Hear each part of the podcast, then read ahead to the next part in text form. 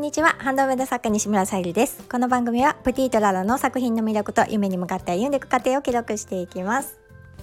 はい、えー、今日はですねつながってくださった方のスタイフのね配信者さんの配信をお聞かせいただいてるんですけど皆さんはどういった時間に聞かれてますか？結構ねあのフォロワーさんとか多い方もあのつながってくださる方のね配信ってたくさんはね一日に聞ける限度ってあると思うのでなんかね私はあの車の移動中とかはもちろんなんですけど、まあ、制作中も聞ける時と聞けない時があるのでなんですけど結構ねあのたくさんの方の聞きたいのになかなか 取れる時間が難しくってみんなどうされてるのかなとふと思いました。またあのよろしければえー、メッセージいただけたら嬉しいです。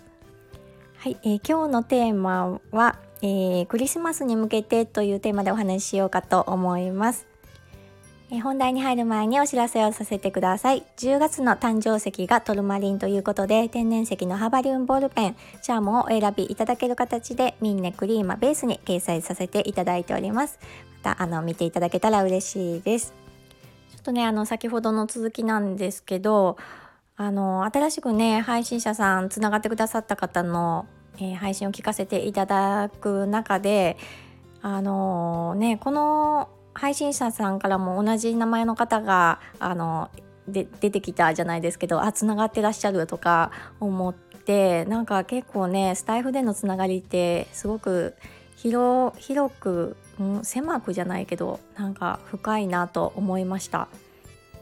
なんかそれでいてねあのスタイフからやっぱりあのお会いされている方も多くいらっしゃる配信を聞くとなんかすごく素敵だなと思って また私もねあのつながりをたくさん増やしていきたいなと感じました。はい、えー、本題のあのクリスマスに向けてということで私もあのね、ちょっと遅いかもわからないんですけどクリスマスに向けて作品もいろいろ作っております。で今回あの、えー、なんだっけふるさと納税返礼品の方で、まあ、あの四日市市の花火を、まあ、あの思い浮かべながら、まあ、ちょっとクリスマス仕様に仕上げました。前回あのふるさと納税返礼品にさせていただいたハーバリウムポットはふるさと納税返礼品用の限定品にさせていただいていたんですけど今回はちょっと迷っているところがありましてただあのえーと、まだ掲載されるされないもわからないですけどもあの色違いはあの確実にあの、まあ、ミンネクリーマベースには掲載していきたいなと思っています。であのー、今回そのハーバリウムポットっていう名前なんですけど一応そのハーバリウムっていうのが植物標本ということで、まあ、オイルにねお花をつける形が、まあ、あの一般的なんですけどまあ、あの私のその今回のハーバリウムポットはそういったオイルとかにはつけずに